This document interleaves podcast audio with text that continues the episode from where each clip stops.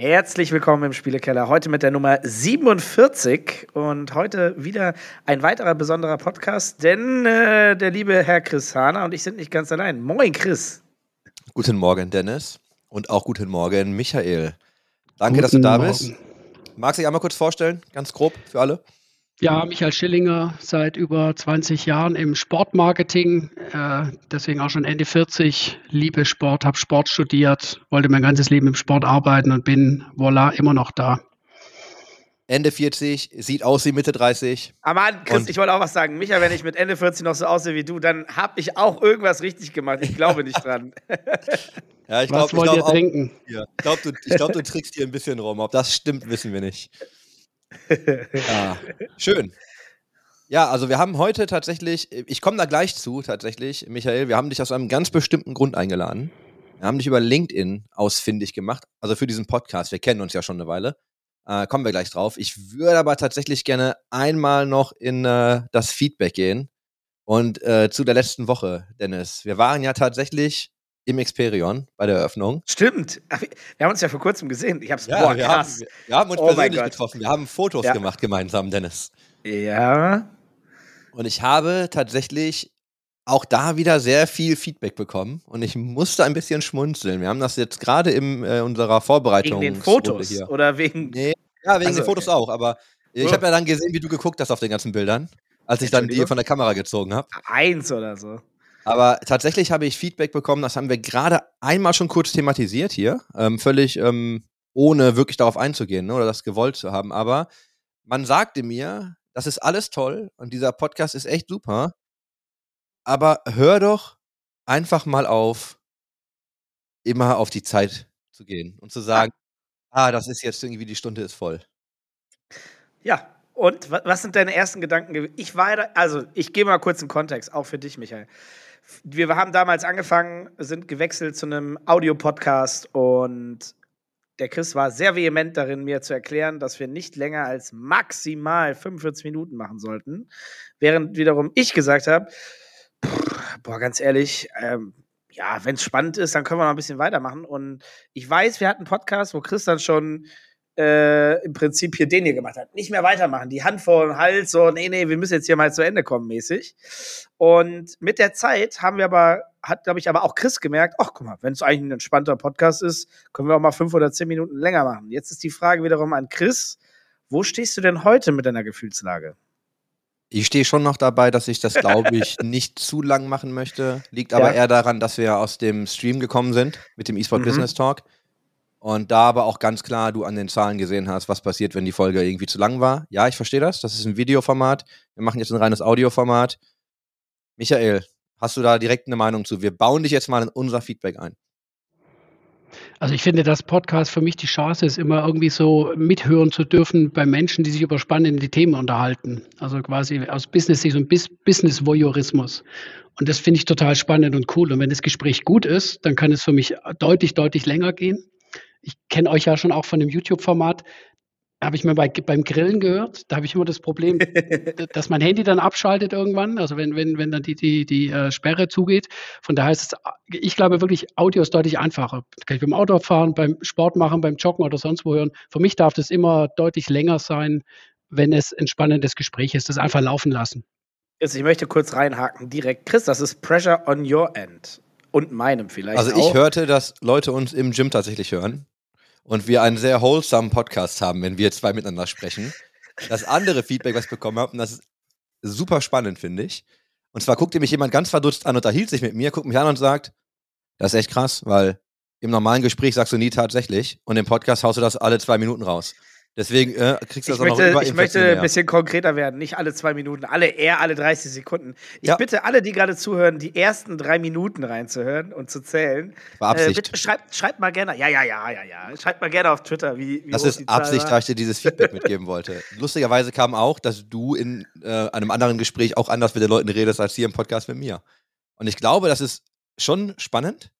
Ich denke ja. auch tatsächlich ein bisschen drüber nach, was ich sage, und da kommt wahrscheinlich dann auch echt viel von diesem tatsächlich her. Ich war nur so mhm. witzig, ne? weil mir dann jemand sagte so, Füller, ne? so, ja, hey, du sagst das überhaupt nicht. Also du sagst das nicht einmal. Warum sagst du das dann in der Aufnahme so oft? Keine Ahnung.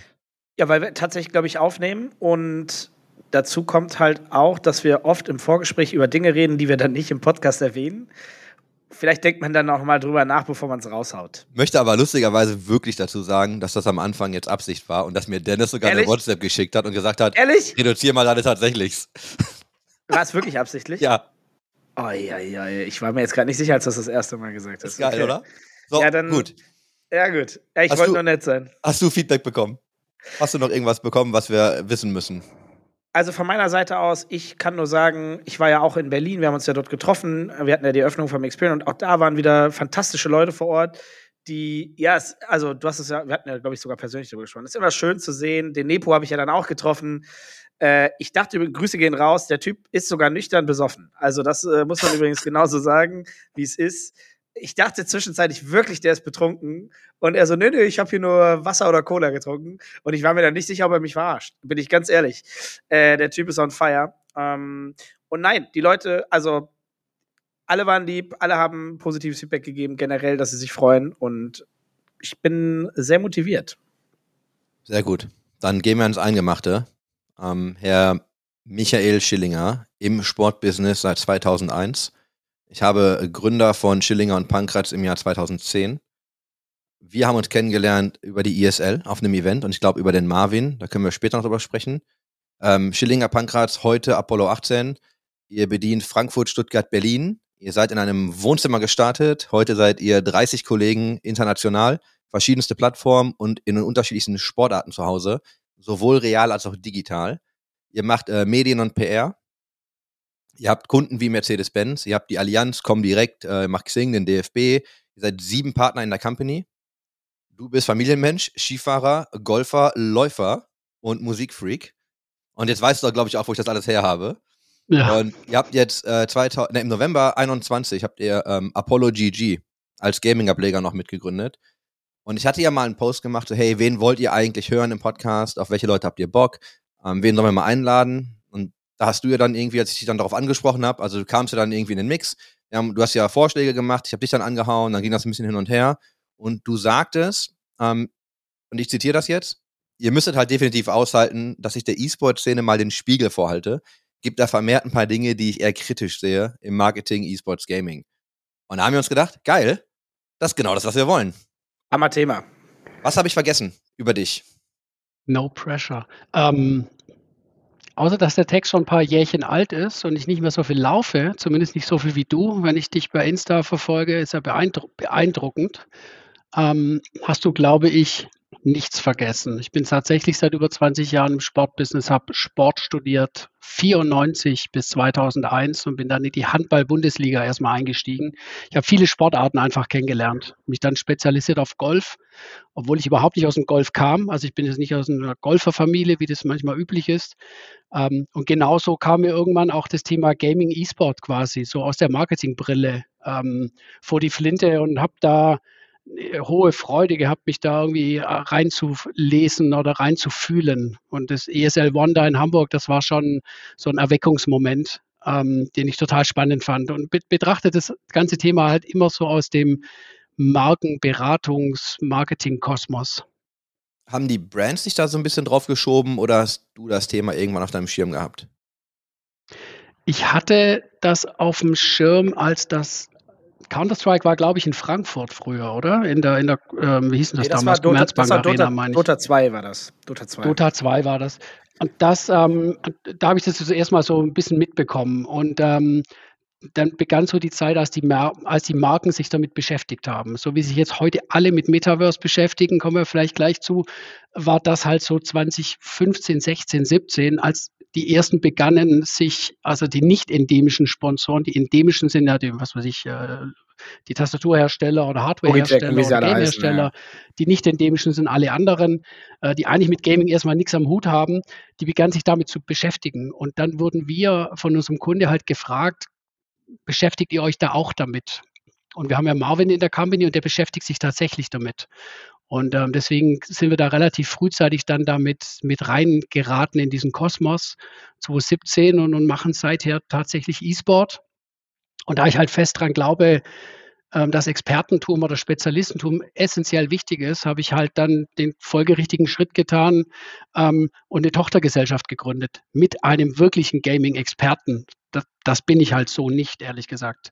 Aber der Malte Hetterich, der kommt aus dem FIFA-Bereich, mit dem gemeinsam ähm, habe ich dann Apollo GG gegründet, äh, weil wir für uns als Anspruch ne, oder als Anspruch haben, wir sind Spezialisten oder Experten. Und wenn ich das im Gaming sein will, dann reicht es nicht, wenn der Michael Schillinger erzählt, dass er jetzt auch Gaming und E-Sport kann und versteht, sondern da brauche ich die wirkliche Spezialexpertise, die Szenevernetzung. Und die hat Malte mehr als ich. Und deswegen haben wir da eben diese Tochtergesellschaft gegründet, Ende letzten Jahres. Ja, vor zwei Jahren schon. 21. Es ist ja sehr viel passiert im Gaming. Wir können auch gleich über ein paar Dinge sprechen, weil der Markt sich ja jetzt gerade ein bisschen verändert. Also gerade was so Investorengelder angeht, Sponsorengelder. Aber du mit deiner Sportbrille, Vielleicht, Chris, ganz kurz, ganz kurz nochmal, vielleicht auch zum Verständnis für die Leute, die gerade zuhören. Also, weil ich es auch nochmal interessant finde für die Leute, die vielleicht nicht wissen, aber trotzdem aus dem E-Sport kommen. Malte Hedderich, vorher Beepart Gaming, vielleicht nochmal da so die Roots, die, die kamen daher, viel im FIFA-Bereich gemacht. Äh, ich glaube, vom Coaching bis Content, Moderation. Ähm, da, da kann man ja auch Malte, ich hoffe, ich verrate heute nicht zu viel.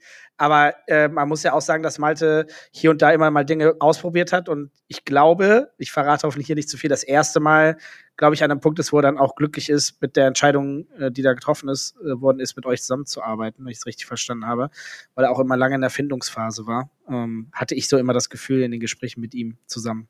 Ja, sorry, Chris.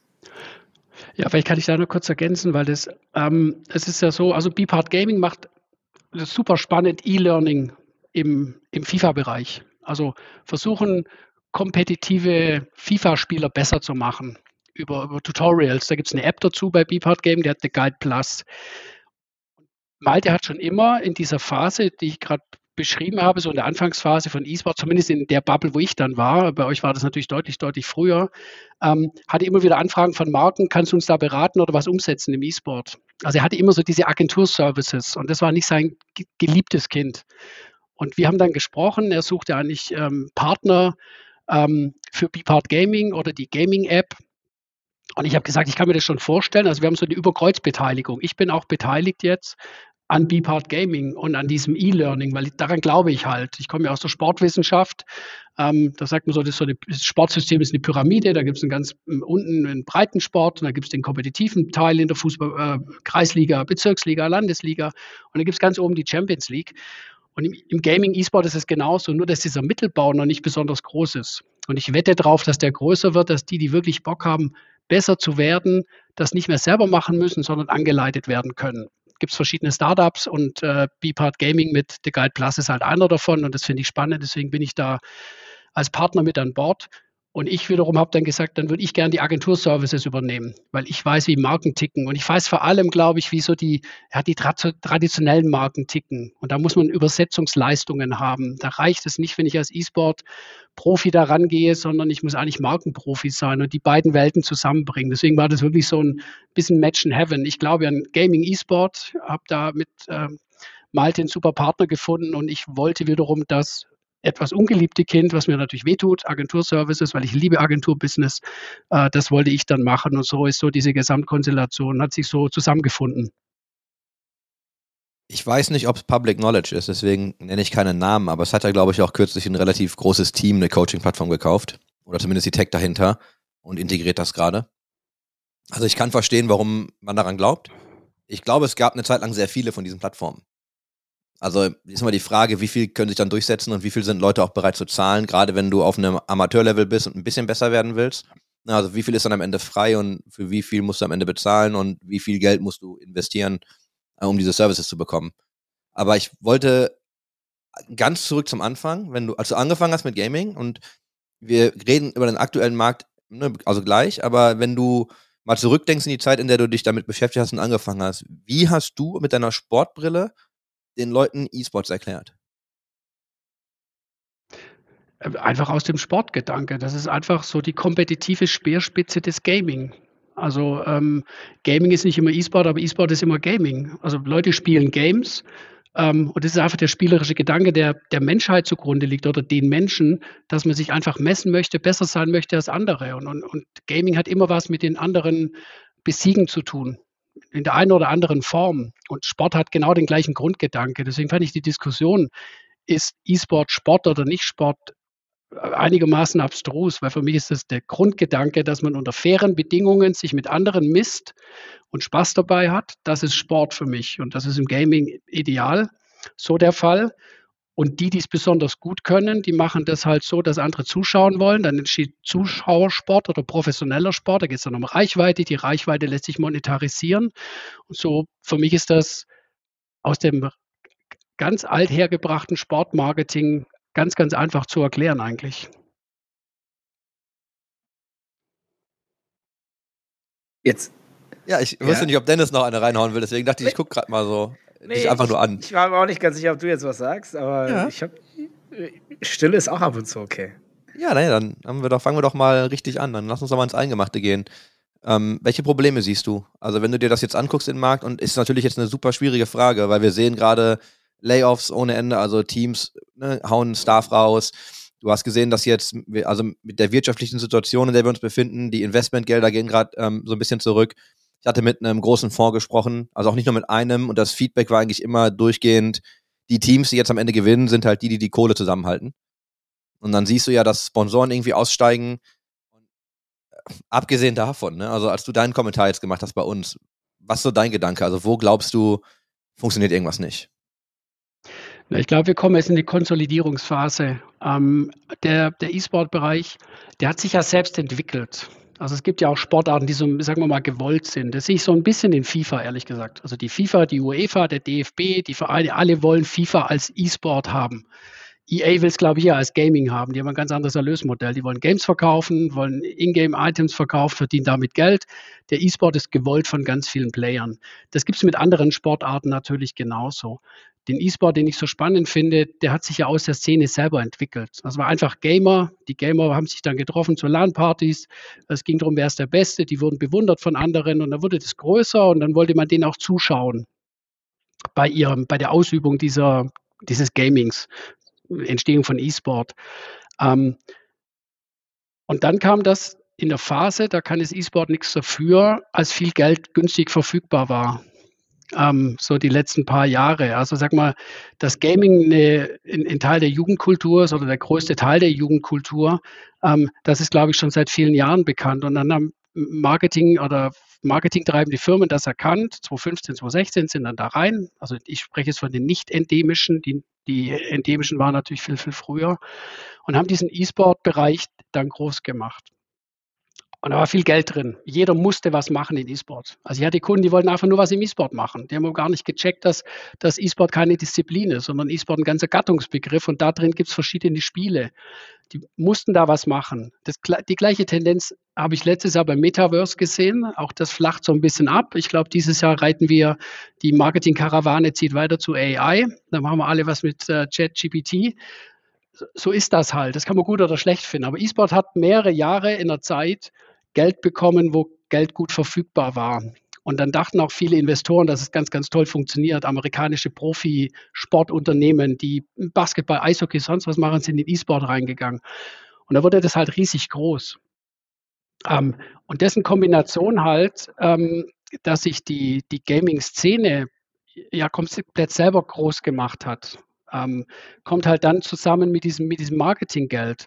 Und da sind zwei Jahre, ist für mich halt eine, Überhitz, hat eine Überhitzung stattgefunden, was jetzt dazu führt, dass es eine Konsolidierung braucht. Und ich glaube, die wird jetzt relativ hart kommen. Das Geld ist nicht mehr so günstig. Ähm, und wir merken im Marketing auch, dass einige Zahlen ähm, schwierig zu interpretieren sind. Also die erste Folge, die ich von euch gehört habe, war das YouTube-Format. Da hattet ihr jemanden da, da ging es um Metriken im E-Sport also Reichweitenmessung. Und ich habe mich immer gefragt, was diese Watched Hours, was das für eine Metrik sein soll. Weil wenn ich das im Golf sehe, das Masters in Augusta, da schauen, sagen wir mal, auch 60 Millionen global zu.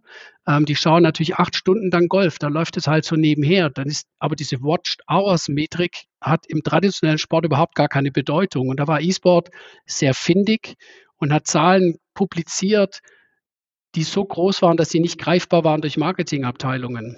Und als man die Metriken aber angeglichen hat, hat man gemerkt, ja, da schauen dann fünf Millionen, schauen dann, wenn die Zahl jetzt stimmt, League of Legends parallel an. die Worlds, das Finale. Aber das schaut, schauen halt auch Menschen äh, jede Woche in der Fußball-Bundesliga 5 Millionen, nur in Deutschland. Das andere ist global betrachtet. Nichtsdestotrotz, Gaming ist absolut riesig. Ich glaube da fest dran. Aber E-Sport braucht, E-Sport hatte große Investoren-Stories und die werden jetzt so ein bisschen auf den Boden der, der, der Tatsachen zurückgeholt. Und ich glaube, dass es toll ist und dass es richtig ist. Und wie man im, im Aktieninvestment so schön sagt, die, die Flut hebt ja alle Boote an. Ähm, durch den Hype im E-Sport sind halt alle groß geworden, egal ob die einen guten Job gemacht haben oder einen mittelmäßigen. Das betrifft Teams, Spieler, Manager, auch Agenturen. Und da wird sich jetzt, glaube ich, die Spreu vom Weizen halt trennen. Ich, Dennis, du Take TV hast ja bewiesen, ihr macht jetzt mittlerweile ja auch nicht nur E-Sport oder Gaming. Ähm, ihr seid halt einer der die, einer der Dienstleister oder der, der tätigen Unternehmen, die mit dem E-Sport groß geworden sind, aber halt so gut sind, dass ihr alles andere könnt. Nur, und das beobachte ich, das machen auch die anderen. Also ich kenne auch TV-Produktionsstudios, die mit Gaming noch nie was zu tun hatten, mittlerweile das aber eben auch beherrschen. Und, und dann hast du nicht mehr diesen Nimbus, ich komme aus dem E-Sport, ich verstehe E-Sport, ähm, ich kann es also besser als die anderen, sondern die anderen Dienstleister werden mitziehen und dann wird das so ein Gleichgewicht sein.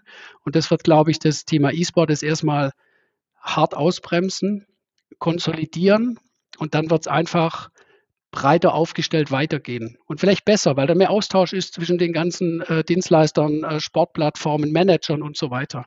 Ich erlebe das in den USA, dass die das ja gar nicht so unterscheiden. Also wir hatten den ähm, viel mit dem PR-Chef von äh, Riot Games zu tun äh, im League of Legends Bereich. Der hat uns immer erst erzählt, dass er eigentlich aus dem Tennis kommt. Das wäre in Deutschland vor fünf Jahren unmöglich gewesen. Da warst du der aus dem, aus dem Handball oder der aus dem Tennis und wirst das so naserümpfend angeschaut, ehrlich gesagt. Ähm, ist mir auch passiert. Ich komme ja gar nicht aus dem Gaming. Ähm, die Amerikaner sind da ein bisschen offener, finde ich. Und, und das, glaube ich, wird dazu führen, dass es in Deutschland zumindest jetzt erstmal so diesen Dämpfer gibt, eine Konsolidierung und dann wird es aber wieder weitergehen. Also ich glaube fest daran, dass Gaming die größte Jugendkultur der Welt eigentlich ist. Und, und das wird sowohl E-Learning als auch die anderen Derivate da weiter befördern. Aber jetzt, glaube ich, erstmal wird es eine harte Zeit. Das hätten wir jetzt mal aufnehmen müssen, also nochmal separat und jetzt Stück für Stück nochmal abspielen müssen, damit wir da auf ganz viele Sachen eingehen können. Ja, du hast richtig viele Sachen gesagt. Ich habe mir ein paar Notizen gemacht und ich will jetzt auch nicht so lange reden, also unterbrecht mich gleich gern oder hakt gern ein. Aber ich glaube, der erste Punkt absolut wichtig, ne, dass man versteht, was ist eigentlich E-Sports überhaupt. Du hast gesprochen von Kategorie gegen ähm, einzelne Liga zum Beispiel. Und ich habe das, ich glaube, vorgestern oder so nochmal auf LinkedIn gepostet, weil da wieder so ein Artikel kam wie, ah ja, und E-Sports ist nach der NHL irgendwie most watched irgendwas Sport, wo ich mir denke, boah, kotze ich halt nur noch, ne? Ich habe da meine eine Slide gebaut, die benutze ich einfach immer und überall. Das ist einfach wirklich dieses Ding, es gibt einen Dachbegriff, ne? Sport, E-Sports, dann hast du Sportarten oder vor allem so Kategorien, ne? So Ballsport, äh, Racket Sports und was auch immer. Und dann gibt es natürlich, das ist so ein bisschen MOBA und Shooter. Und dann hast du halt irgendwie Spiele und Strukturen in Spielen. Und der nächste, der vorbeikommt und sagt, ah, die NBA ist größer oder genauso groß wie E-Sports oder E-Sports ist größer als die NBA, da kannst du direkt eine Lasche verteilen. Und das ärgert mich mittlerweile so sehr, dass das immer noch passiert. Das ist ähnlich, ähm, mit wem gehört das ganze Ding eigentlich? Du hast ja Sportinvestoren genannt. Der Tobias Seck, ich habe das gerade versucht zu finden, wenn du gesprochen hast. Ich habe es nicht mehr gefunden. Ich muss das raussuchen. Der Tobias Seck hat mal eine Analyse gemacht, ähm, wenn wir in den US-Markt gucken, wo die ganzen Investitionen passieren. Wem gehören eigentlich diese ganzen Teams? Also wer investiert eigentlich diese 20, 30 Millionen in diese ganzen Franchise-Teams? Und da gibt es, glaube ich, ein, ich waren es 60 oder 70 Prozent Overlap mit Sportorganisationen. Das heißt, die, die eigentlich wirklich investiert haben, sind primär nordamerikanische Sportinvestoren oder diese Fonds dahinter. Und ich hatte mal, da habe ich einen Artikel zu geschrieben. Ich habe mit ganz vielen gesprochen, einfach mal gefragt, warum die das machen. Und der Tenor war, wir machen das, weil wir glauben, dass wir die Experience, die du beim Sport hast, replizieren können. Das heißt, dass ich jetzt mit dem Michael zu einem NBA-Spiel gehe, der die NBA gar nicht mag, und dann sagt, ja, aber war ein geiles Event, hat Spaß gemacht, ich hatte, ich hatte irgendwie Spaß, können wir nochmal machen. Und du dann halt auch wirklich zu diesen Live-Veranstaltungen gehst. Und so war das bei mir, bei der NBA zum Beispiel, das Basketball ist gar nicht mein Sport, aber die Experience ist geil. Da ist halt keine Downtime, da passiert immer irgendwo irgendwas. Da, weißt du, da geht's los, dann hast du nur Action, dann ist Ende und alle gehen nach Hause.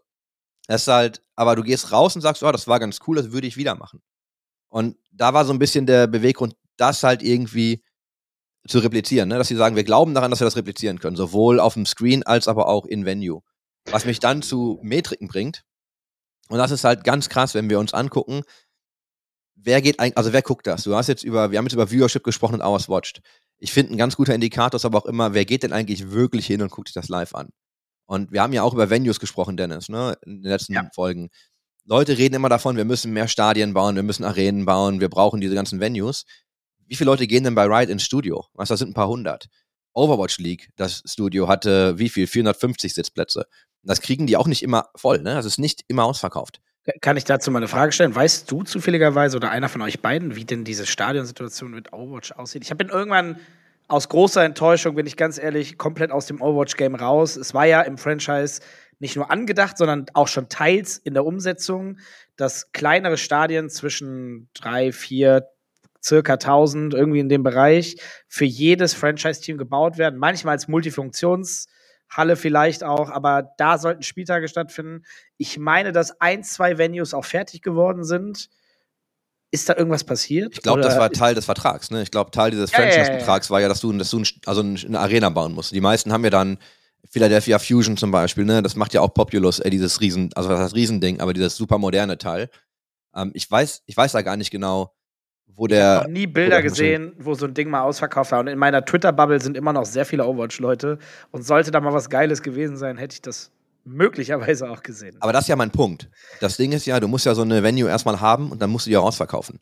Und ja. guck mal, ich gehe zum Drittliga-Fußball und da kriegst du halt locker 8.000 bis 10.000 Leute ins Stadion. Ne, bei Duisburg, wenn die Leute kommen in einem Heimspiel. Und wenn du dir anschaust, dass du in einigen, das ist ein regulärer Spieltag, wenn du jetzt aber dir auf den E-Sports oder dieses kompetitive Gaming-Segment anguckst, wie viele Leute gehen eigentlich wirklich in die Stadien?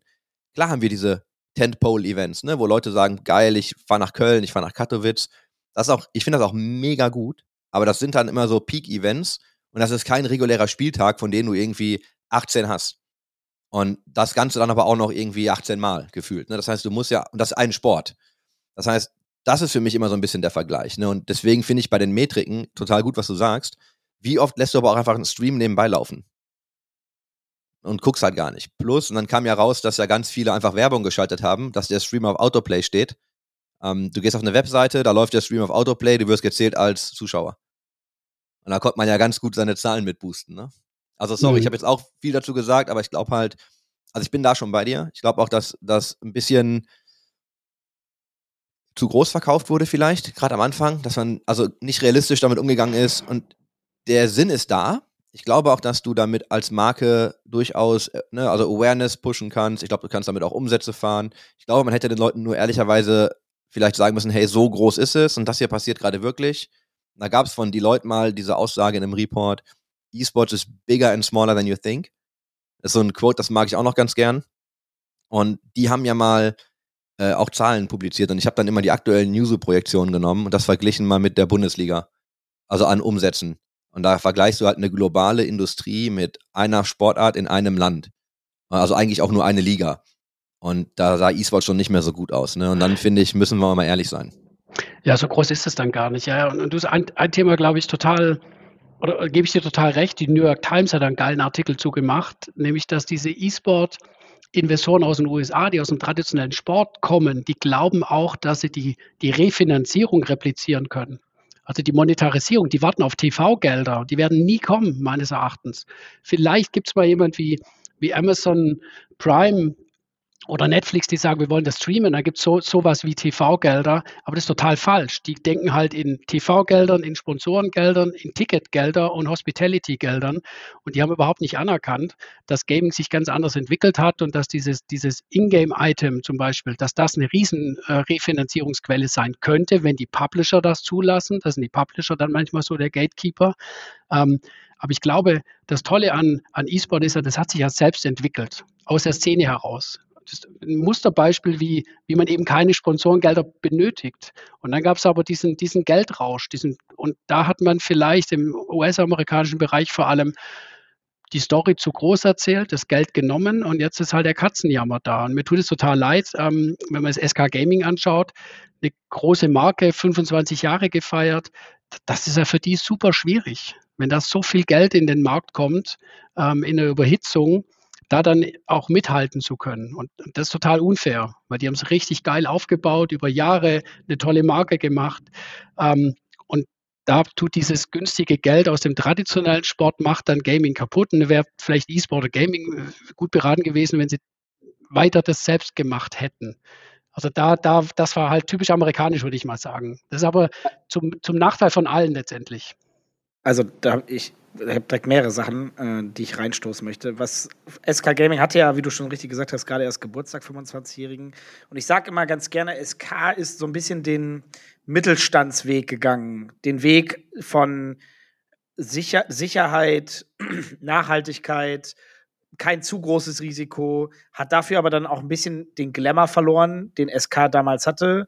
Ich denke mal gerne an meine Zeiten zurück. Da war SK, als ich selber noch gespielt hat, in jedem Titel eigentlich der Favorit und hat auch fast alles gewonnen, was man gewinnen konnte. Äh, jede CPL oder WCG oder wie sie damals alle heiß, hießen.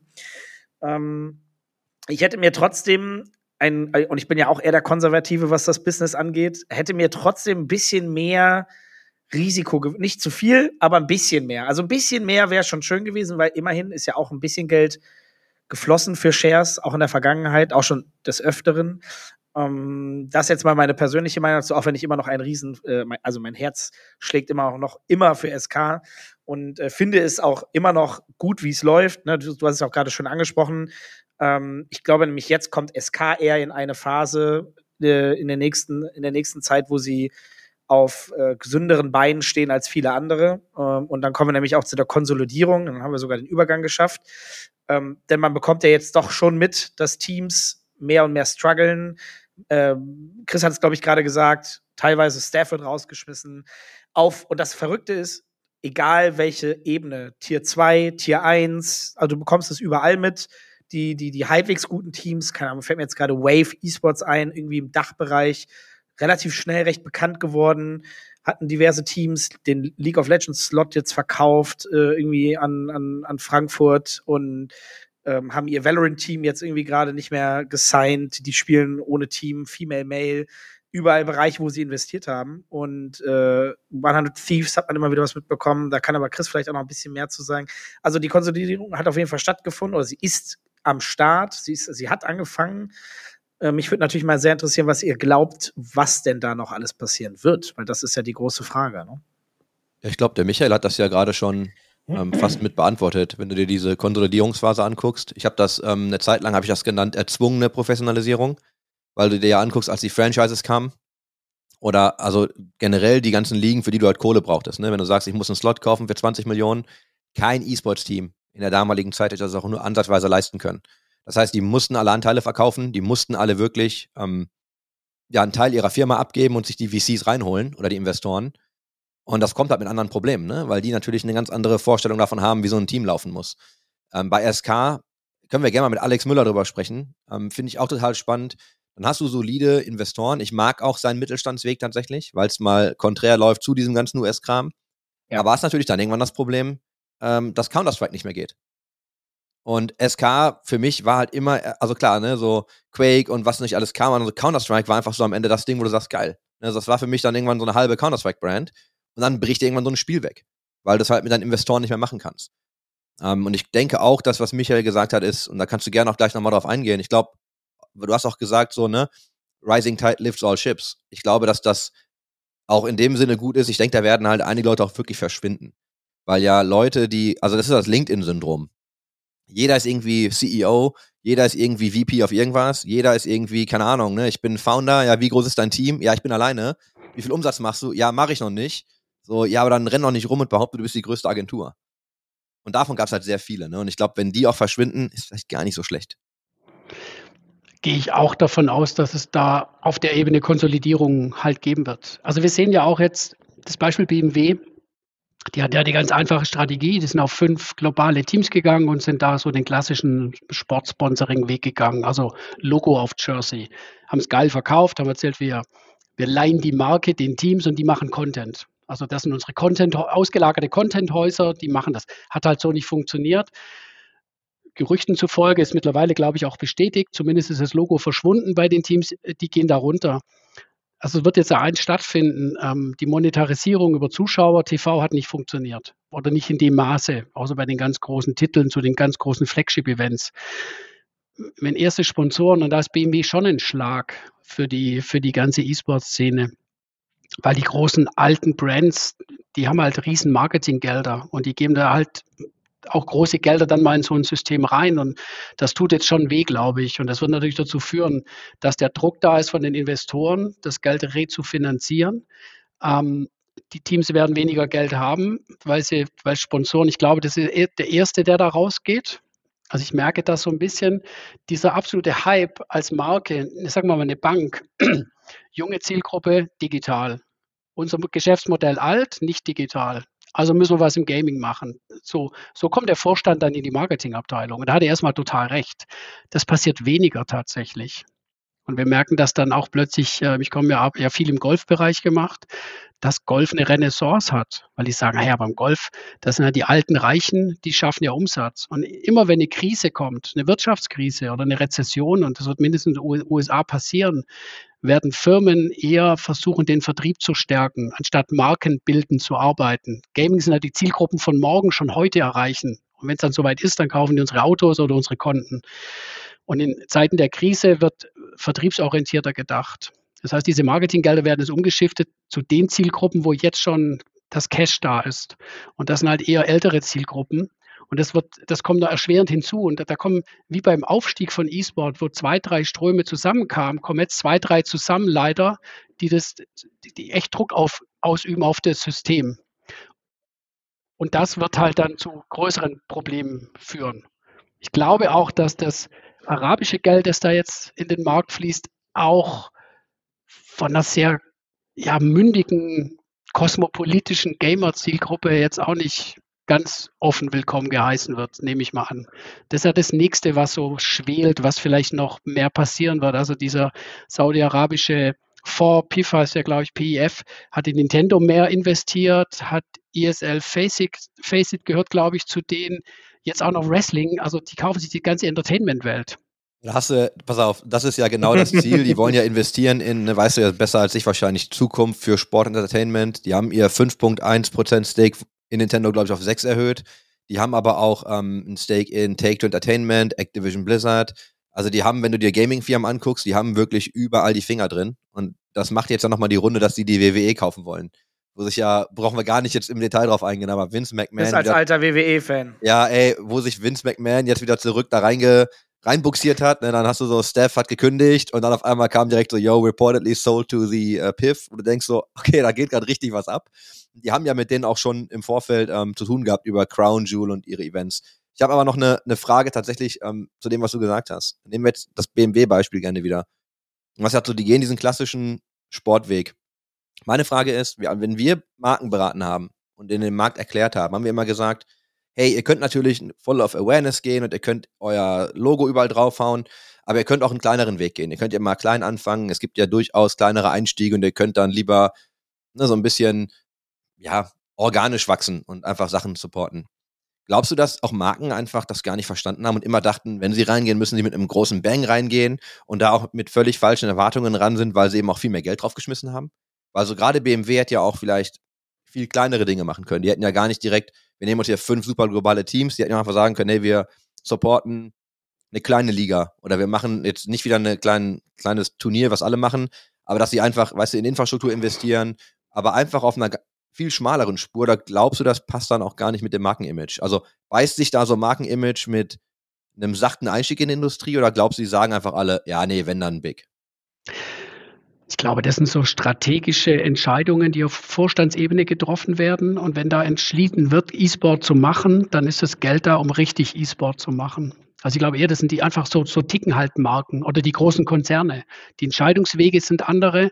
Deswegen ist so eine Diskussion Counter-Strike okay für Marke oder nicht okay, die werden, die werden ganz oben entschieden. Und, und, ganz vielfältig betrachtet. Da kannst du noch so viel, wie, wie viele Papiere wir geschrieben haben, schon zu, zu Fortnite, ähm, zum Beispiel, was er dann so, ja, Third-Person-Shooter ist und, und nicht First-Person, wo man sagen könnte, na, vielleicht können wir das ja machen. Dann muss ich erklären, bei League of Legends übrigens, das ist zwar total klein, aber da, eigentlich töten die sich auch. Aber was ist denn der Grundgedanke jetzt von, von Schach?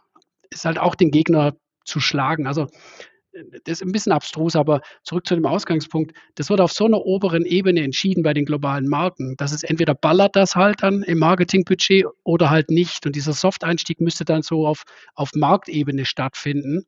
Und da gibt es das dann schon, das sind aber dann so, ja, so, so Test-and-Learn-Felder ist, dafür sind, ist Konzernmarketing nicht gemacht eigentlich sondern die entscheiden das aufgrund der Zielgruppe, aufgrund des, des Zeitgeistes, wie als halt geschehen. Und dann haben die direkt Millionenbudgets und die gehen dann halt in den Sport rein und dann muss der Sport halt schauen, dass sie das gut verwalten. Ein anderes Beispiel, wo das zum Beispiel nie funktioniert hat, ist Beachvolleyball. Sport, jeder fand es irgendwie charmant, jeder fand es cool, schöne Körper, Männer oder Frauen, ist egal.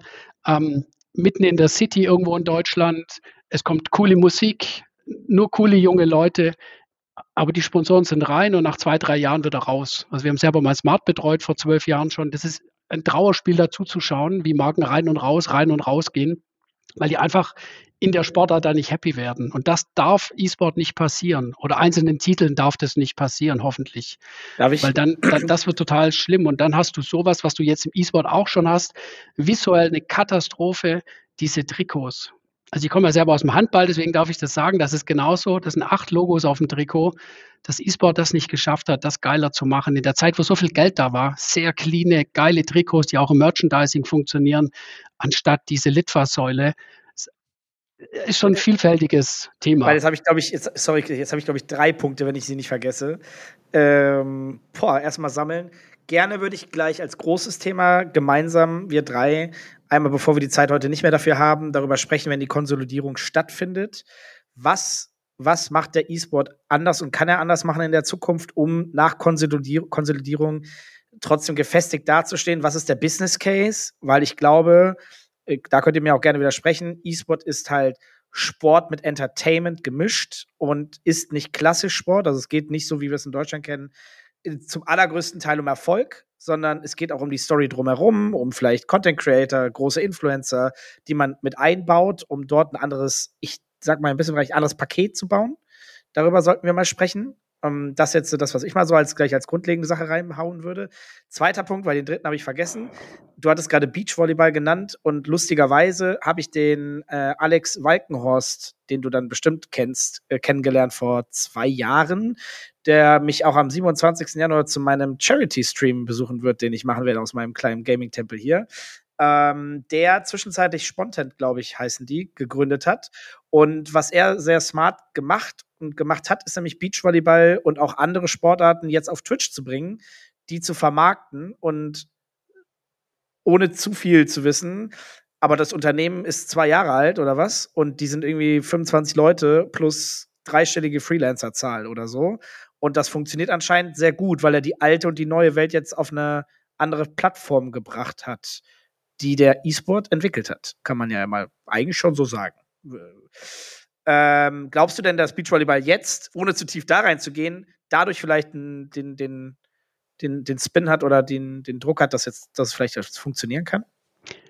Ähm, also ab, ist hart jetzt, aber nee, überhaupt nicht. Ich glaube da überhaupt nicht dran. Und, und drei Jahre lang 25 Leute auf der Payroll zu haben, funktioniert, wenn die Payroll auch gedeckt ist. Und ich habe da keine Insights oder sonst irgendwas.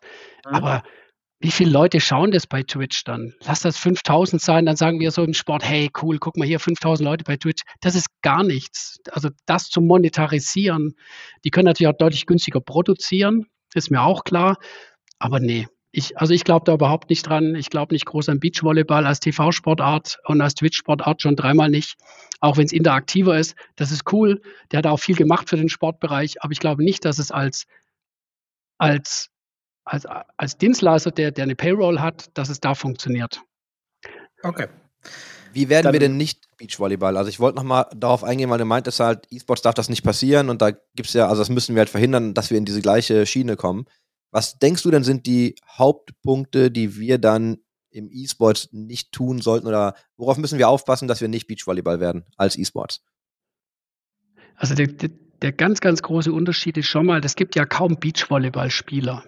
Und wenn, dann sind das so Leute wahrscheinlich wie du und ich, ähm, die im Freibad ab und zu mal Beachvolleyball zocken. Einfach so. Das heißt aber lange nicht, dass wir Beachvolleyballer sind. Wir waren nicht im Verein und wir schauen es dann auch nicht an, weil uns so, so nah ist uns das nicht. Wir schauen es an, weil wir das, das Entertainment gut finden und so. Das ist natürlich im E-Sport komplett anders, weil Gaming ist einfach riesig. Und immer wenn Leute sich mit Games beschäftigen, wird es eine gewisse Masse geben, die auch Spaß haben, besser zu werden, die Spaß haben, anderen zuzuschauen. Also von daher sehe ich die Gefahr erstmal nicht. Und was ich glaube, was der Hauptpunkt sein wird in den nächsten Jahren, aber das interessiert mich eure Meinung, da seid ihr eigentlich tiefer drin. Ich glaube, es ist ein totaler Fehler, nach wie vor den traditionellen Sport, die Sportdenke zu übertragen auf den E-Sport. Und wir haben ja ein großes, einen großen Unterschied. Wir drei können jetzt rausgehen und kicken. Dann nehmen wir einen Ball, machen uns ein Tor und spielen Fußball. Die Sportart gehört ja keinem. Kein geistiges Eigentum. Im E-Sport ist es anders. Der Publisher, dem gehört letztendlich die Sportart. Und ich glaube, dass es, ich hoffe, dass es so kommt. Da würde mich da eure Meinung interessieren. Viele Publisher sehen ja E-Sport als Marketingplattform. Also die sehen dann, wir machen, wir haben ein Game, das funktioniert. Ist cool, wenn es Leute kompetitiv spielen, gibt da Zusatzreichweite. Ich würde mal sagen, EA mit FIFA ist so ein Beispiel. Der Erlösmodell ist aber einfach, wir verkaufen das Game jedes Jahr neu und die Ingame-Items. Wenn Publisher umdenken und E-Sport Teil dieser Lösmodelle wird und die den, den, Teams auch die Chance geben, zum Beispiel über, über Ingame-Items, warum kann ich nicht ein, irgendwas von SK bei League of Legends zum Beispiel kaufen? Dann würden die Fans dafür sorgen, machen wir, äh, machen einen Profit-Share, kriegt Riot was, aber SK kriegt auch was. Dann haben die gar nicht die Notwendigkeit, diese alten Erlöswege zu gehen, Sponsoring, Ticketing und, und sonstiges, Reichweite zu monetarisieren dann wird dieses Ökosystem eine, eine, blendende Zukunft haben, glaube ich. Und manche Publisher tun das ja. Ich glaube, bei Valorant wird es jetzt schon mal besser. Die bauen es anders auf. Andere tun das halt noch nicht so sehr. Ähm, wir arbeiten aber auch zum Beispiel mit einem Münchner Startup, die, die im Sim-Racing sind. Rennsport heißen die. Die denken das von Anfang an eben auch mit. Da wird es dann halt die, die AMGs, BMWs und Audis und Porsches im Spiel ähm, wird es dann halt auch mit einer Livery, also mit einer Beklebung geben, die von dem Team kommt und wo es dann einen Profit Share geben soll. Das kann man dann über NFTs machen, muss man aber nicht. Es geht auch so. Aber ich glaube, dass das beim Publisher bei der Sportart anfängt und das darf halt nicht die Marketingplattform sein für einen Publisher, sondern Teil des kompletten Ökosystems. Riot macht das einfach schon, finde ich, ganz, ganz gut und deswegen stehen die vielleicht auch da, wo sie stehen jetzt mit League of Legends und Valorant wird man mal schauen. Ich glaube, dass das, dass es groß wird. Ähm, der Publisher ist da einfach anders unterwegs als es bei Counter-Strike. Aber da würde mich eure Meinung interessieren. Denkt ihr, dass die Publisher im Gaming E-Sport als so relevant und groß erachten, dass sie ihr das Game quasi so anpassen, dass die Erlösmodelle für die Teams besser funktionieren? Das passiert zum Teil, glaube ich, gerade. Also es ist eine Lernphase und ich ganz kurz zur Historie. Ne, früher war das ja so, oder was heißt früher? Aktuell, was sind die Ziele als Publisher? Du möchtest mehr Spieler in deinem Spiel haben und du willst die, die da sind, behalten. Und dann geben die wahrscheinlich über Zeit auch Geld aus, oder ob sie dann ein Spiel kaufen, unterschiedliche Wege, das zu monetarisieren. Aber mehr Spieler rein und die, die drin sind, behalten. E-Sports war dann ein super Vehikel, weil wenn du Turniere veranstaltet hast und Teams hattest, haben Leute sich das angeschaut, sind länger bei einem Spiel geblieben, dann hast du ein bisschen mehr Geld investiert vielleicht und dann bleibst du eh länger im Ökosystem. Ich glaube, das bewegt sich gerade bei einigen Publishern, zumindest dahin, dass sie schon sagen, ja, wir gucken uns aber unsere kompetitiven Ligen und diese ganze Infrastruktur gucken wir uns mittlerweile auch mit einer eigenen P&L an. Wir wollen damit auch Geld verdienen. Das war vorher nur Marketing-Spend. Ich glaube, mittlerweile laufen wir wirklich dahin, dass das so eigene Units sind, die auch wirklich ähm, die Verantwortung haben, Geld zu machen. Ne, da wird sich dann angeschaut, wie viele Sponsoren haben wir auf regionalen Ligen, ähm, was machen unsere globalen Events. Was Riot gesagt und Valorant, da gibt es einen guten Ref-Share. Das, also da, auch das passiert halt schon, weil natürlich auch die Publisher verstehen oder verstehen sollten, einige verstehen das schon, dass die Teams auch nur da sein können, wenn du das finanzieren kannst. Und du siehst ja, was die Finanzierungsprobleme sind. Deswegen laufen wir auch in diese Konsolidierung. Da bin ich bei dir. Also ich glaube auf jeden Fall, dass wir gerade in so einem Lernen, ja, so einer Lernkurve sind. Jetzt, ich, mir fällt das richtige Wort, glaube ich, gar nicht ein, aber was ich eigentlich sagen will, ist, das hat einfach mal angefangen. Dann haben Leute das als Marketing gemacht. Jetzt merkt man, okay, wir können das halt solider aufbauen. Und ich glaube, neue Games, die kommen, neue Infrastruktur, die geschaffen wird, ganz neue Publisher, die vielleicht kommen, ich glaube, die denken das nämlich genau so. Also ich glaube, Rennsport hätte das wahrscheinlich auch nicht so gedacht, wie sie es jetzt denken, wenn es nicht vorher diesen ganzen Mist gegeben hätte. Das heißt, das ist eine Evolution und ich gehe ganz stark davon aus, dass wenn du dir kompetitive Ökosysteme anschaust, dass die auch immer die Teams mit supporten werden, weil das ja letzten Endes genau das ist, was die Spieler im Spiel hält wenn ich mir das angucke und ich will jetzt dieses SK-Auto kaufen oder ich will jetzt ein Auto kaufen mit einem mit einem Logo von einem Team, das ich cool finde. Könnten die das mehr machen? Also könnten, weißt du, würden Leute zum Beispiel, es gab ja bei League of Legends ist ja immer so, dass das Worlds Gewinner-Team kriegt eine Skin-Serie zu den Charakteren, die sie gespielt haben. Könnte man das halt viel krasser machen, indem du sagst, ja, wir machen jetzt zu jedem Champion irgendwie, zu jedem LEC, LCS-Team einen Skin. Wahrscheinlich irgendwann zu viel, aber klar, würde, das wird wahrscheinlich auch funktionieren. Und wahrscheinlich würden Fans die auch kaufen. Und wahrscheinlich, wenn du da einen Refshare draufsetzt, hätten Teams dadurch auch viel mehr Kohle. Wird wahrscheinlich Gründe haben, warum das nicht gemacht wird. Aber ich gehe ganz stark davon aus, um deine Frage zu beantworten. Meine Meinung ist, kommende Ökosysteme werden das immer weiter unterstützen, wenn sie so wirklich auf E-Sports ausgerichtet sind. Weil das halt der einzige Weg für mich ist, glaube ich, Geld auch wieder an die Teams zurückzugeben und die Teams ein bisschen davon zu lösen, dass sie nur von Sponsoren abhängig sind. Und das ist ja genau das, was uns jetzt einfach umwatscheln wird. Weil jetzt, wenn die Sponsorengelder rausgezogen werden, du nimmst BMW, da wird ja auch ein guter Betrag gezahlt worden sein an die Teams. Und wenn das plötzlich fehlt, das heißt, du erziehst dir ja mit diesen großen Investments die Teams auch völlig falsch. Ne, weil sie dann sagen, ja, das ist jetzt hier, wir machen so viel Kohle, also wir brauchen das jetzt zum Minimum. Ne? Und ich kann dir ganz kurzes Feedback geben zu den Trikots, weil das war damals bei uns halt auch so. Und das ist jetzt natürlich viele Jahre her. Aber natürlich war das geil, Litfaßsäulen zu haben. Und da haben ja sogar Sponsoren richtig viel Kohle gezahlt, einfach nur für einen Schriftzug auf dem Trikot, der auf dem Rücken ist. Ne, wir haben auch Analysen ja. gefahren und gesagt, okay, eigentlich ist ja so Schulterslot ist richtig geil, ne, so Front am, am Collar vorne am Neck ist irgendwie richtig gut. So, und dann haben wir aber ganz oft Leute gehabt, die gesagt haben, ja, wir zahlen euch aber x tausend mehr im Monat, wenn wir hinten auf dem Trikot sind. Da kann ich vielleicht so, auch noch mal ganz kurz. Haben. Kann ich auch noch mal kurz reinspringen, aktuell, weil wir haben ja auch die Angry Titans, die ja in Valorant gerade äh, aktiv sind und äh, ich sag mal ein Tier 2 Team sind, ne? Deutsche Meisterschaft mal zwischendrin gewonnen haben. Also nicht groß, nicht ganz klein, aber eher noch ein bisschen kleiner als groß, würde ich jetzt mal so sagen.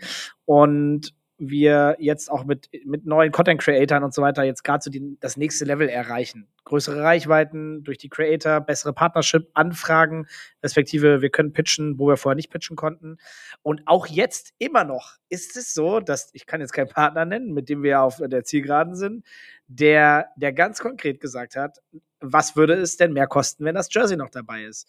Und, äh, äh und ich, also, und ich das im Vorfeld schon in den Verhandlungen so ein bisschen rausgehört habe und das extra separat als Budget noch reinbekommen habe. Also, und das macht wirklich, es sind 15, 20 Prozent fast. Es ist wirklich, wirklich Wahnsinn. Also absoluter Wahnsinn. Und auch ja, die Positionen sind so unfassbar wichtig. Nämlich das, was Chris gesagt hat, kann ich unterstreichen. Die Positionen, die relevant sind, rücken halt nicht so sehr relevant, weil gerade auch wenn du streamst, sieht man halt gar nichts davon und äh, Interviews, die du in den Ligen hast, da siehst du auch nichts davon. Also wir haben ja. das gemacht. Wir haben, wir haben, ein, wir haben damals einen äh, LCS-Broadcast analysiert als E-Sports-Observer ne? und haben uns angeguckt, welche Logos werden gezeigt, wann und wie lang sind die eigentlich im Bild. Da gibt es ja mittlerweile hier so Companies wie Shikenso, die machen das ja alles voll automatisiert. Ich glaube, dass du ja auch, ähm, Nielsen hat, glaube ich, auch einen ähnlichen Report mal rausgebracht, aber es gibt noch irgendwo im Netz ein so ein E-Sports-Observer Sponsorship Analytics-Ding, keine Ahnung, ne? Also wo du, das ist so ein PDF-Report, da haben wir das mal gemacht. Ey, du siehst die hinten, du, also du siehst diese Rückenslots halt nicht. Du siehst sie nicht, wenn die im Stuhl sitzen, auch wenn die Kamera hinter ihnen steht, natürlich nicht, weil die meistens unten sind. Du siehst sie nicht in Interviews, du siehst die Dinger nirgends, aber ich würde behaupten, da gucke ich den Michael jetzt an, ich würde behaupten, das ist das, was die Marken noch aus dem Sport kennen, vielleicht, und sagen, boah, da kriegen wir noch relativ günstig einen Trikotslot, das kriegen wir ja im Sport vielleicht gar nicht. Das sollten wir auf jeden Fall uns mit dazu sichern. Ja, Genauso funktioniert das, glaube ich. Es sind einfach die MarketingentscheiderInnen, die, die halt dann sagen, aber Trikot ist doch gelernt, kann ich auch dem Vorstand zeigen, kann auch ein Trikot ihm reinlegen für die Kinder und da ist dann ein stolzes Logo drauf und sollte man manchmal nicht glauben, dass auch solche Mechanismen dazugehören zu, zu den Themen Reichweite. Aber ich gebe euch total recht, dass das hat durch keine Marktforschung gedeckt, dass die Präsenz auf dem, auf dem Shirt da irgendwas dann, dann ausmacht. Das war vielleicht auch das Thema bei BMW, dass die einfach da nicht happy waren, weil die Reichweite nicht, nicht ausreicht so weit. Da müsstest du irgendwie ins Spiel rein. Und da müssen, müssten die Publisher, wenn die sich dahingehend ändern, Chris, wie du sagst, dann ist quasi der, der Nährboden da, damit wir Beratungsagenturen einfach einen geilen Job machen können. Dann können wir kreativ werden, da können wir uns Ideen und Konzepte ausdenken und die Reichweite generierst du dann auch über das, über das Spiel an sich, also über das Game und nicht nur über denjenigen, der davor sitzt, der kaum im TV-Bild ist oder kaum ein Interview gibt. Und ähm, da, das ist die große Chance, die ich da sehe. Da, da möchte ich aber vielleicht jetzt auch noch mal kurz so ein bisschen verteidigend auch für die Publisher, auch wenn ich das sehr ungern und sehr selten tue, noch mal kurz was reinwerfen. Ich meine, auch in der Vergangenheit, auch früher mit Blizzard, die sehr aktiv im E-Sport waren. Chris hat das so schön gesagt, irgendwann werden die P&Ls auch mal ein bisschen geschiftet und es geht nicht nur um Marketing-Spend, sondern es werden Abteilungen gebaut. Das habe ich bei Blizzard gesehen. Auf einmal gab es eine eigene Unit, die eigene Incomes und Outcomes hatte und es wird auch wirklich mal drauf geschaut und gesagt, okay, wir müssen dieses Jahr irgendwie auch mal auf ein Ergebnis kommen, was irgendwie sich halbwegs sehen lassen kann. Und da reden wir nicht davon, große Profite zu schlagen, sondern äh, irgendwie übers Jahr halbwegs wegzukommen. Und da stieg der Druck ungemein bis heute auch bei den Publishern. Ähm, wie auch, ich will jetzt gar nicht in die Twitch-Bubble zu sehr reingreifen, weil auch da ist es immer ein Thema, dass die ganzen Sales-Units und alle, die Geld verdienen müssen für die Publisher äh, oder auch Twitch, sehr viel, viel mehr Protektionismus äh, betrieben haben und auch gesagt haben, hey, äh, erstmal muss dieser Partner bei uns landen, wir müssen erstmal Geld damit verdienen, bevor der bei euch landet. Und da treffen, dann fängt es ja an zu reiben dann wird es ja schwierig, ne? wenn, wenn das Ökosystem noch nicht so gesund ist, dass der ganz Große sagt, boah, mir geht's ja eigentlich so gut. Ich möchte ja auch, dass es euch gut geht. Ich glaube, an dem Punkt bist du ja bei, also lass uns mal ehrlich sein, Overwatch, äh, Franchise Call of Duty, mh, mm, ganzen Tier 2 Szene, das ist ja alles, ich möchte jetzt nicht zu fies sein, aber businesstechnisch ist das alles Müll. Also wirklich, da, da wird kein Geld verdient, da verbrennen alle Geld und natürlich ist dann der, der den größten Hebel hat, ja, oder das dickste Auto, der, der sagt, wir machen das so, wie ich das möchte. Und erst dann, wenn ich genügend Geld verdient habe, machen wir es anders. Das ist auch echt eine Herausforderung, die macht der Publisher halt. Also du hattest ja jetzt im Fußball die Diskussion, ob es nicht diese, ich weiß gar nicht, wie heißt, European League, Super League, meine ich, hieß es. ja. Weil die dürfen einfach, die können Fußball spielen. Die können sagen, wir machen es mit richtig, richtig viel Kohle, machen wir eine neue Geschichte. Und ich fand es erstmal positiv, ehrlich gesagt, weil es die Macht der UEFA und FIFA mal ein bisschen brechen würde. Das ist ja auch nicht geil im, im traditionellen Sport. Im Gegenteil, also da gibt es massig Probleme. Bestätige ich mal 2000. Ey. Ja, und, und, und das würde ja beim E-Sport gar nicht funktionieren, weil es total klar ist. Das ist absolut unsymmetrische Verhältnis in Psychologie gesprochen. Ähm, die Publisher haben alle Macht. Die Teams in gewisser Weise, weil das Produkt, die Spannung beim Zusehen wird ja nur generiert durch zwei Teams, die hoch, also die sehr, sehr geil spielen können. Aber trotzdem ist es halt sehr, sehr unsymmetrisch. Und ähm, die Publisher müssen halt ihre Erlösmodelle so anpassen, dass sie sehen, und das wäre natürlich, ähm, gebe ich dir total recht, Dennis, das wäre die, die beste Form, dass denen so gut geht, dass sie sagen, wir wollen das Ökosystem partizipieren lassen und freuen uns, wenn weitere Systeme entstehen, die das Spiel einfach größer machen. Aber der Druck wird ja steigen. Es gibt ja neue Spiele. Also Overwatch kam dann zu Counter-Strike und dann kommt plötzlich Valorant. Fortnite mischt irgendwie auch so ein bisschen mit im E-Sport, halbherzig, sage ich mal. Ähm, und das wird ja Druck ausüben, wenn du halt der Titel bist, der global am meisten gespielt wird oder am meisten angesehen. Jetzt ist, glaube ich, League of Legends äh, 22 äh, war das meistgesehene Spiel. Dann wird es ja andere ermutigen, das genauso zu schaffen und das macht dann Druck auf den Inhaber und das wird der Markt dann wahrscheinlich regeln. Dafür ist es halt noch ein sehr junges Pflänzchen, in das sehr, sehr viel Hydrat gesteckt wurde in den letzten zwei Jahren. Und, und das wird dann schon alles gut werden, da bin ich fest von überzeugt.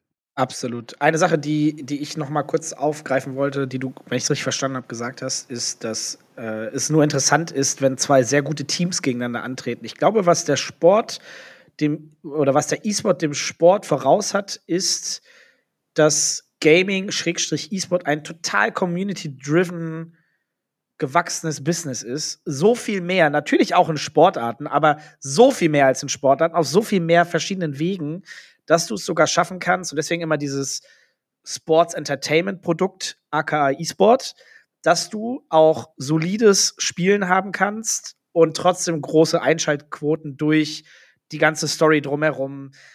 Nehmen wir als Beispiel, in Deutschland nehmen wir es immer mal wieder gerne jetzt mittlerweile Eintracht Spandau, die relevante Reichweiten für größere Brands haben und damit weitestgehend sehr erfolgreich sind. Und das ist, und ich muss nicht sagen, dass es nur so sein muss oder in eine andere Richtung, aber da können wir, in dem Feld können wir es spielen. Auch noch größer zukünftig. So, da mache ich jetzt einen richtig harten Cut dazwischen, weil ich glaube, dass das nicht E-Sports ist. Und zwar, weißt du, das ist auch, was du sagst mit äh, Content-Creatern und, sorry, und mit allem anderen. du verkaufst da kein E-Sports, du verkaufst da Entertainment. Ich habe ähm, auch da, ne, manchmal fühle ich mich ja echt klug. Ähm, ich habe mal einen Artikel geschrieben, ähm, warum, also was kann eigentlich E-Sports von der WWE lernen? Tatsächlich, ne, weil das ja so auf Entertainment ausgelegt ist. Und ich immer dachte so, ey, warum macht E-Sports nicht einfach viel mehr geile Show? Ne, so, da muss viel mehr Banter rein, da muss viel mehr so, weißt du, drumherum, Storytelling, wer sind die Spieler, was machen die so sonst den ganzen Tag über? Also da muss einfach viel mehr Content drumherum passieren. Aber ich glaube, das ist halt dann einfach nicht mehr der E-Sports, den du verkaufst. Ne? Und wenn du sagst, wir holen uns jetzt Content Creator da rein und wir haben ein E-Sports-Team, holt sich eine Creator-Riege und macht dann irgendwie einfach nur normalen Content. Das ist halt Gaming, das ist halt nicht E-Sports. Ne? Und das ist okay, aber ich glaube, wir müssen, also nur für die Begrifflichkeit, ne? Ich, das ist halt irgendwann, vermischen sich da die Grenzen. Deswegen rede ich auch immer lieber über Gaming als über E-Sports. Aber E-Sports für mich ist wirklich das, die sitzen auf der Bühne, spielen, es ist hochkompetitiv, das ist nicht der Rest drumrum. Das ist eine große, auch große, also aus der Marketingbrille wieder, Chance und Gefahr zugleich. Also wir hatten jetzt den, den SK Gaming E-Junior Cup in Sindelfingen, das war Teil von dem U19 Fußballturnier, Manchester United, VfB Stuttgart haben da auf dem Rasen gekickt, daneben waren die E-Sportler. Und da war Visca Barca da. Der hat irgendwie 1,7 Millionen bei YouTube und 750 bei Instagram. Der funktioniert für die Marken besser als ähm, Flexo heißt er, glaube ich, der hat gewonnen. Der spielt erster FC Köln. Da war äh, noch eine Spielerin von St. Pauli da. Der Nick Lugi, ähm, nee, heißt er anders. Sorry, weiß ich gerade nicht. Vom VfB Stuttgart, ähm, der mit der Glasknochenkrankheit. Das war erstens das inklusivste Sportevent, das ich je gesehen habe dass alle in einem Turnier spielen. Da waren noch Azubis von Mercedes-Benz dabei, die haben alle in einem Turnier gespielt. Auf der anderen Seite, Chris, du hast zwar recht, da muss man halt entscheiden, was ist wichtiger, der Sportgedanke, das Kompetitive, die Herausforderung oder die Reichweite. Und Sponsoren suchen eher die Reichweite. Und ich sage offen, dass der, der Influencer-Anteil ist dann fast wichtiger aus Marketing-Sicht als die, ja, als der Grad des tollen FIFA-Spiels. 100 Prozent. Ich wollte damit auch keine Stellung beziehen. Ne? Ich wollte damit nur sagen, dass mhm. wir das auseinanderhalten müssen. Du siehst auch immer diese Forbes-Zahlen für die Bewertungen und dann guck mal, was die Teams halt machen. Ne? Einige Teams machen in Fashion, andere kaufen Hardware-Hersteller, andere wiederum verstehen sich auch wirklich als äh, Media Company, was ja, glaube ich, alle so ein bisschen sind. Nur man muss das halt mal aussprechen. Das, das glaube ich aber auch vollkommen fein und sehe ich ja ähnlich. Ich glaube aber, die, also ich glaube schon, dass du ich will jetzt nichts Falsches, sondern das richtig, richtig aussprechen. Also ja, E-Sport ist es dann, wenn da fünf Jungs im Five on Five auf der Bühne sitzen und gegeneinander daddeln. Trotzdem kann das erweitert zum E-Sport-Ökosystem führen oder äh, sein und sehe ich auch so, wenn Content Creator, die sich damit identifizieren und Teil des Ganzen sind, den E-Sport nehmen als Enabler, um auch selber guten Content zu machen, der in dieser ganzen Bubble mit drin ist und dann aber auch erst nochmal zusätzliche Budgets bekommen, wie Visca Barca, äh, der jetzt Geld bekommen hat, im weitesten Sinne wegen Competitive Gaming, nenne ich das jetzt mal. Und so funktioniert für mich das Ökosystem. Ich hole mir den bei uns, den Rumata dazu, jetzt bald noch jemand noch deutlich, hoffentlich größeren. Die passen voll in die Story rein, die enablen für die haben eh schon die gleiche Zielgruppe, denn das, was Micha sagt, zocken tun sie alle, denn die Basis ist da. Ne? Also von der Community, von den 2,5 Millionen Followern, die der Typ hat, zocken bestimmt oder haben von dem Spiel Valorant sicherlich schon mal eine Million gehört. Und das ist natürlich schon mal eine fantastische Basis. Alles, alles was ich sage ist, das ist auch alles richtig und Content Creator ziehen noch teilweise mehr als Teams. Aber hätte zum Beispiel so ein Henno Eintracht Spandau nicht gegründet, wird das keinen Raum interessieren. Und da, da das, ist kein, das ist kein E-Sport-Gedanke. Die bauen ein E-Sports-Team, ja, aber sie bauen das auf über andere Reichweiten, was total Sinn macht. 100% ja. macht das Sinn. Alles, was du sagst, macht 100% Sinn. Aber da verschieben wir einfach die Grenze so ein bisschen und dann sagen Leute wieder E-Sports, aber du musst die Begrifflichkeiten einfach mal klären. Weil wenn dann eine Brand kommt und sagt, wir wollen E-Sports machen, nee, ihr wollt eigentlich Gaming und Entertainment um den E-Sports herum machen. Und wir haben das immer genannt, ja. E-Sports as a Launchpad. So, du, mhm. du, du fängst an mit E-Sports, baust da ein bisschen Reichweite und weitest dann aus über dein Media-Netzwerk und so, und dann bist du halt irgendwann eine Media-Company und kein reines E-Sports-Team. Und da das ist nicht schlimm. Aber ich finde, ja. das muss man einfach mal auseinanderhalten, ne? Ein bisschen. Ja, da bin ich vollkommen bei dir. Ich sag immer gerne, oder ich bin zu der Entscheidung gekommen, das jetzt auch aktiver auszusprechen.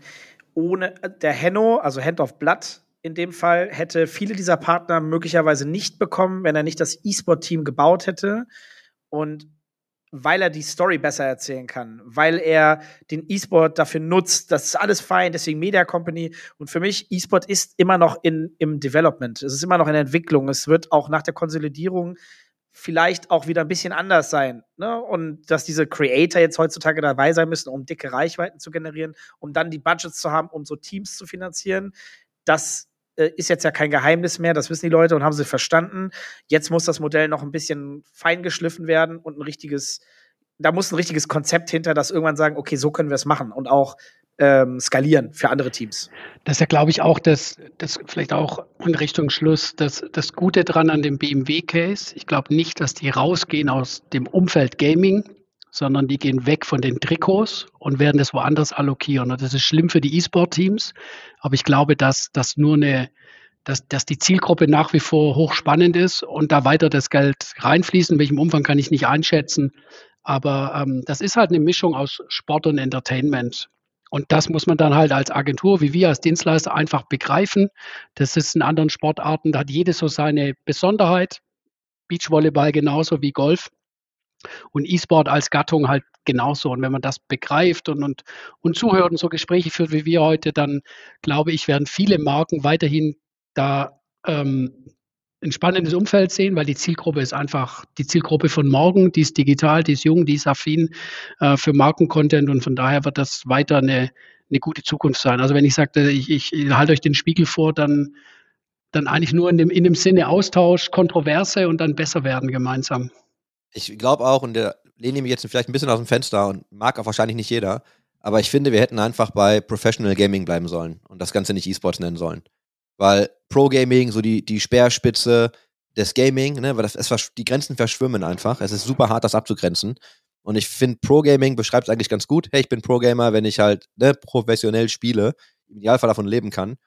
Und es gibt ja aber auch gleichzeitig noch diesen Gaming-Begriff mit. Ich verstehe, warum wir das E-Sports genannt haben. Das kommt, ich weiß auch warum, ne? Kleines E, großes S und so. Macht auch alles Sinn. Also alles zu seiner Zeit macht auch total Sinn.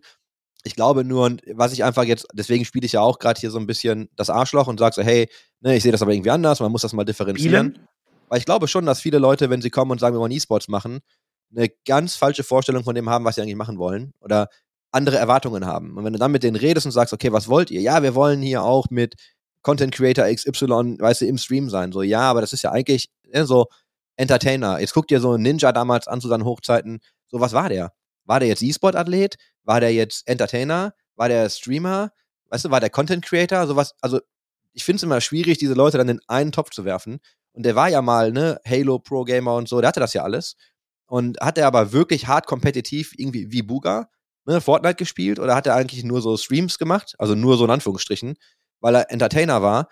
Da hast du halt schwimmende Grenzen. Und ich glaube, wir müssen in unserer Außenkommunikation irgendwann einfach mal klar werden mit, hey, was ist eigentlich wirklich was? Wie hängt das alles zusammen? Das Ökosystem wächst. Das wird auch noch ein bisschen weiter verschmelzen und ich glaube auch, dass, also es wird immer so professionelles Gaming geben. Amateursport wird kommen, da sind wir wieder bei den Coaching-Plattformen. Und ich habe noch einen spannenden Gedanken, den ich noch mal irgendwie dem, dem Michael mitgeben wollte. Und zwar ging das um diese ganzen Fernsehrechte, da haben wir ja anfangs ein bisschen drüber gesprochen. Habe ich einen richtig guten Kommentar bekommen in dem Panel von dem äh, Rishi. Der macht ja zum Beispiel, ähm, der ist ja unter anderem Partner, also Gaming-Partner bei Twitter. Der hat noch ein paar andere Bereiche, aber ist halt zuständig für ähm, Gaming bei Twitter. Und der hat mal auf einem Panel gesagt, das Geld wird auch nicht kommen. Ne? Also das ist so, das geht so ein bisschen in dein Narrativ, weil wir das ja einfach viel zu klassisch denken für eine viel zu neue Industrie. Und du hast ja auch gesehen, dass die Bundesliga zum Beispiel angefangen hat, mal äh, im Hochformat zu produzieren. Und nicht mehr im Querformat, ne? Und da hatten wir ja auch im Xperien mal drüber gesprochen. So, alle sind es gewohnt, das Telefon irgendwie so hoch, also irgendwie quer zu halten für ein Video oder so aber du konsumierst das ja gar nicht mehr so. Das heißt, du hast dein Telefon eigentlich immer normal hochkant in der Hand und du willst auch so Content konsumieren. Und ne, dann hast du so Plattformen wie zum Beispiel jetzt Snapchat, wie zum Beispiel dann irgendwie Twitter und du hast ja diese ganzen neuen Media Companies. So, warum soll ich denn ins klassische TV gehen? Ich muss ja eigentlich anfangen, Content zu produzieren für ganz andere Plattformen. Und dennoch haben alle mal diesen Gedanken gehabt, oh geil, wir bringen das ins Fernsehen und werden damit reich. Und ich glaube, so die Kernaussage ist, wird halt nicht passieren. Korrekt. Absolut. Bin, bin Nichts gespannt. hinzuzufügen. Ach. Da wir, glaube ich, auch heute schon äh, wieder leicht, ich leicht laufen lassen. Ich habe ja, laufen ist gut. lassen. Nee, fand ich, ich finde jetzt so, so, als Abschluss finde ich auch super. Wir sind noch mal ein bisschen hitziger äh, in die Materie reingegangen, haben uns dann noch mal gut ausgetauscht. Ich fand's äh, fantastisch. Ich fand's wirklich fantastisch. Ist auch ein Thema, ich glaube, über das man oder die Themen, die wir heute angesprochen haben, über die man auch noch tatsächlich zwei, drei Stunden weiter ganz entspannt sprechen kann. Ich hoffe, dass wir, und ich habe das Gefühl, dass wir den Leuten heute trotzdem ganz guten Einblick geben konnten, was unsere Gedanken zu dem Thema E-Sport, Gaming, Business Case, Konsolidierung, alles, was dazu gehört, wie das, was so da uns durch den Kopf geht. Und äh, danke, Micha, dass du uns da vor allem den Impuls gegeben hast und wir heute darüber sprechen durften. War ein sehr, sehr spannender Talk. Ja, ich danke euch, dass ich zu Gast sein durfte in eurem Spielekeller. Für mich ist ja ein Podcast wie ein Gespräch, dem man zuhören darf. Diesmal durfte ich Teil sein und ich habe ja auch einiges mitgenommen. Ich hätte das Gespräch gerne unter sechs Augen geführt mal irgendwann, aber so, wenn es ein Mehrwert noch für weitere hat, umso besser. Ja. Ja, wir sagen das ja immer dazu gibt wahrscheinlich auch einfach Themen, zu denen es dann nochmal mehr Impulse von dir geben kann oder geben wird. Ähm, melde dich einfach gerne. Ne? Also wir nehmen auch gerne nochmal Leute wieder rein. Wir holen uns auch immer gerne zwischendurch Feedback, besprechen nochmal Themen. Also wenn du nochmal irgendwann was hast, wo du sagst, hey, das, da müssen wir jetzt einfach mal drüber sprechen, dann hau uns einfach an. Ähm, wir sind da sehr offen. Uns geht es auch eher darum, dass wir die Themen mal diskutieren. Das war auch einfach mal eine gute kritische Diskussion. Ich hoffe, das hat den Zuhörern jetzt genauso gut gefallen wie mir eigentlich bei der Aufnahme. Und ja, mehr habe ich dem auch nicht hinzuzufügen. Es hat mir sehr viel Spaß gemacht und danke, dass du da warst. Danke euch. Bis bald dann. Ciao. Bis bald, dann, bis bald dann. Das war der Spielekeller 47.